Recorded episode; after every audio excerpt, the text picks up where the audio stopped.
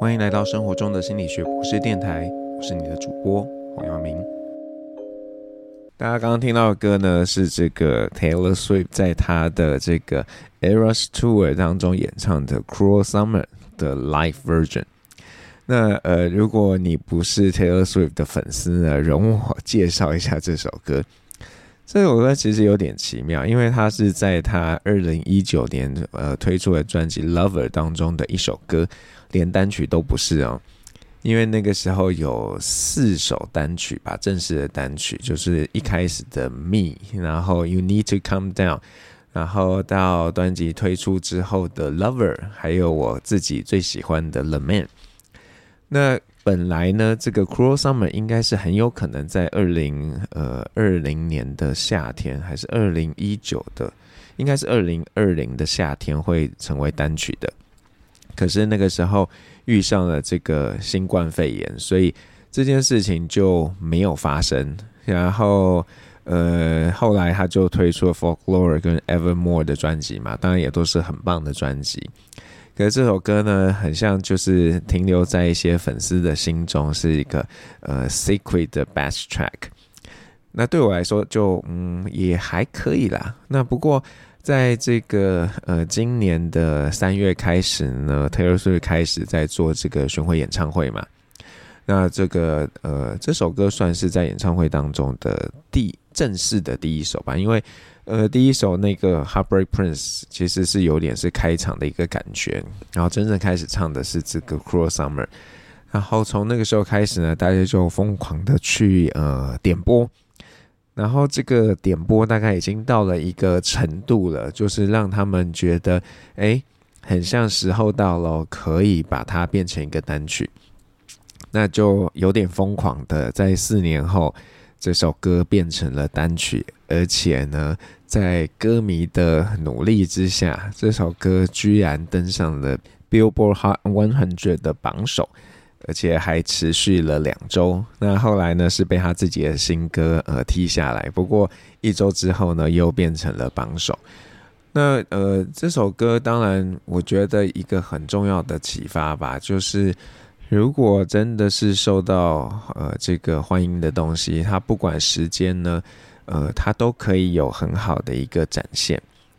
那呃，我想就用这个来当做一个开头吧。因为如果你有 follow 这个 podcast 的话，你呃认真看的话，知道今天是第一百集。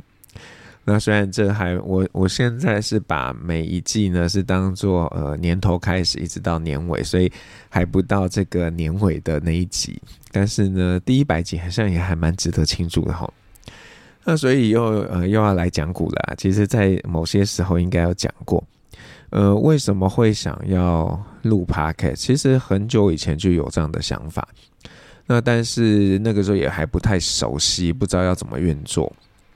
然后直到，呃，这个我的老师出书的时候，情绪跟你以为不一样的时候，那个时候，呃，因为一个新书访谈，然后认识了中广的这个主播周翔，然后他就说啊，这个我们之后呢节目也会上到 Podcast，然后就问他，我说，哎，这样这个会不会很难呢？他就给我一些方向，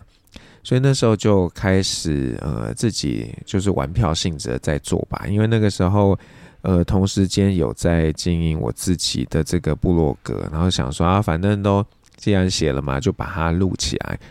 然后就、真的是玩票性质。那时候，那最早用的平台是 Buzzsprout，然后呃，做着做着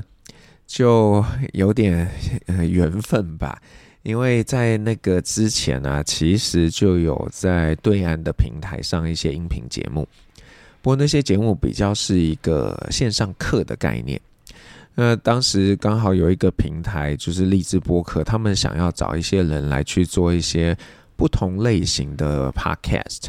然后呃，我的朋友刚好就把我自己在这个呃那个时候生活中的心理学博士电台一些节目丢给人家，啊，他们听了就觉得嗯，这个 OK 哦，是我们喜欢的。所以在二零都搞不清楚是哪一年了，应该是呃一九还是二零啊？应该是二零吧。那一年就是呃签了一年的约，但是后来并没有走完，因为呃这个对岸的这个企业变动非常的大，然后那个时候就因为有一些变革，所以没有办法走完这个合约。那也虽然是有一点可惜啊，不过在那个过程中就，我对我来说，我觉得学习蛮多的吧，因为呃，就是要想办法把一个主题做延展啊。在先前我的 podcast 大概都只有五分钟或十分钟以内，这个其实量是非常少的。那因为签约了嘛，拿钱要干事，所以那个时候他们是希望一集要三十分钟，但对我来说也是有点难的。因为呃自己一个人讲，然后一个礼拜要更新两次，那这个文本的负担其实非常的大。呃，那也走过来了啦。后来他们大概可以接受我是二十几分钟吧，然后就这样子走了七十几集。对，那在过程当中呢，呃，就是刚好有一些机会，就觉得哎，其实呃也可以用 podcast 的形式来跟大家见面。所以那个时候就也做了一些别的，那但是因为我自己同时间在做来烧多巴胺这个 podcast，就是其实有点分身于就是法术啊，就没有办法做太多，所以是先从这个呃念了心理学，然后呢开始做，就是去谈一谈念了心理学之后怎么样。那在那个过程中，也因为出书嘛，出了这个开启高效人生的心理课，那。呃，搭配这个也有做哦。其实更早不焦虑的心理课也有做，但是那个时候呃，应该还在莱烧多巴胺的时期，所以做的也比较短。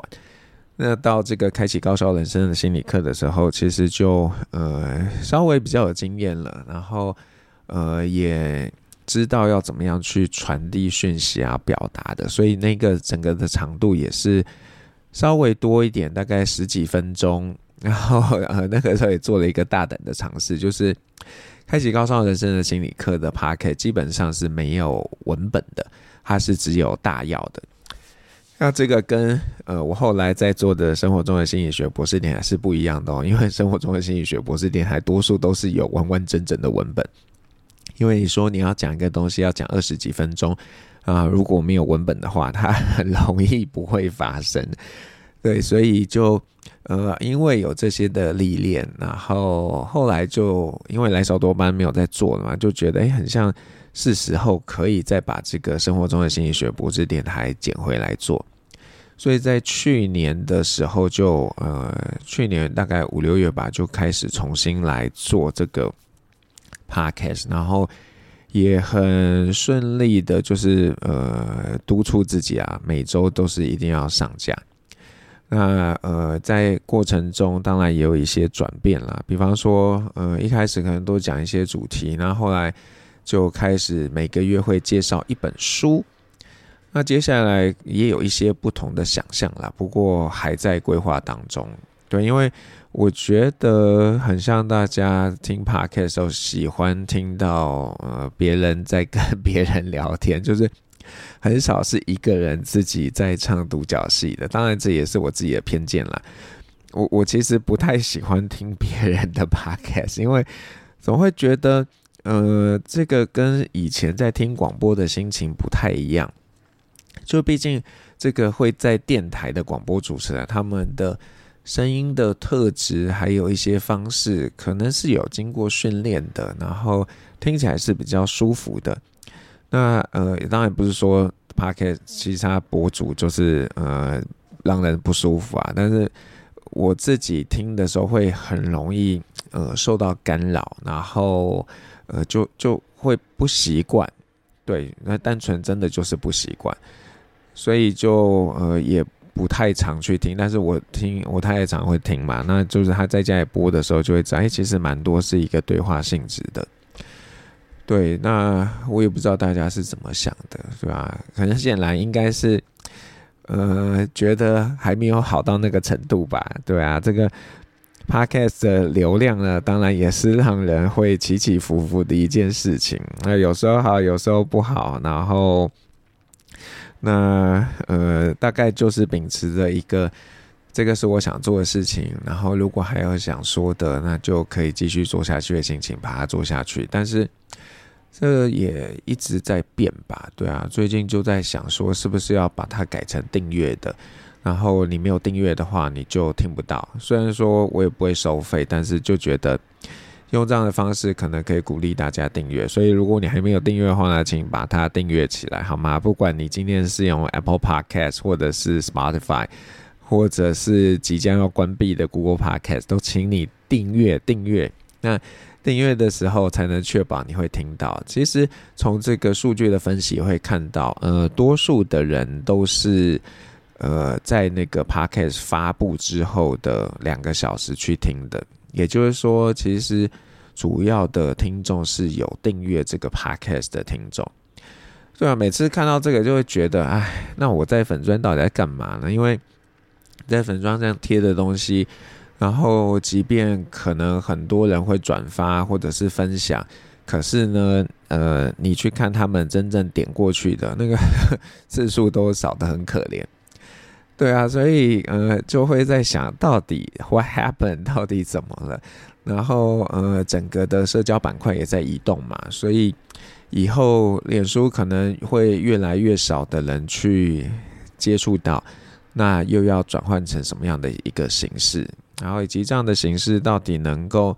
呃为我自己或者是为听这个 podcast 人带来什么？这也都是我呃心中会有很多的纠结的。对，那呃说要停掉一个 podcast，像也还不至于到那个境界啦。因为之前那个开启高效人生的心理课、呃、相关的 podcast，叫你可以高效也可以好好生活，就在呃录了四十集左右的时候停掉吧。然后后来就有一些哀嚎，就是有人觉得啊，为什么要收掉啊？嗯，就就那样嘛。然后，呃，在这一个生态里头啊，Podcast 生态里头也会发现大者会很大。那如果有大者愿意呃帮你带一点流量，那个帮助是还蛮明显的。对，所以那个呃，在那个时期就呃，哇塞心理学的这个 Podcast。那时候宇哲老师有约访嘛，那在里头就介绍了这个呃，你可以高手也可以好好生活的 Podcast，它的流量就是 totally 有被带起来。虽然转换率可能是五趴，但是这个就带动了那个有一定程度的流量。然后生活中的心理学博士电台到现在应该还没有被真的有人把它带起来，虽然在一些广播节目的访谈中有提到，可是。大概是不同的媒介吧，会听广播的人他不见得真的会听 Podcast，所以他也不会呃把它点过去。但是呢，在本来就是听 Podcast 人，他就会做这样的一个转换。对，那呃，但就现阶段而言，我觉得嗯就这样走走吧。然后呃，如果哪一天觉得要休息，我也会真的就是会休息，就是不需要勉强啊。对啊。那就很像讲到这，真的有点哀伤，但是我们应该不要那么哀伤哈。嗯，那就呃，接下来还是会，我觉得啦，至少今年会把它做完，因为我就是呃答应我自己，这一整年呢，就是要把它好好的做完，不要让人家觉得啊，一个人当了主管有行政职之后呢，就没有办法把事情兼顾。那但是也老实说，有的时候会觉得，哎、到底要讲什么啊？然后虽然有一些些的片段是会觉得可以讲的，但是又觉得，嗯，很像还没有到那个程度，对，所以也会在思考说，那呃，他以后会走什么样的一个方式？所以大家如果有什么想法，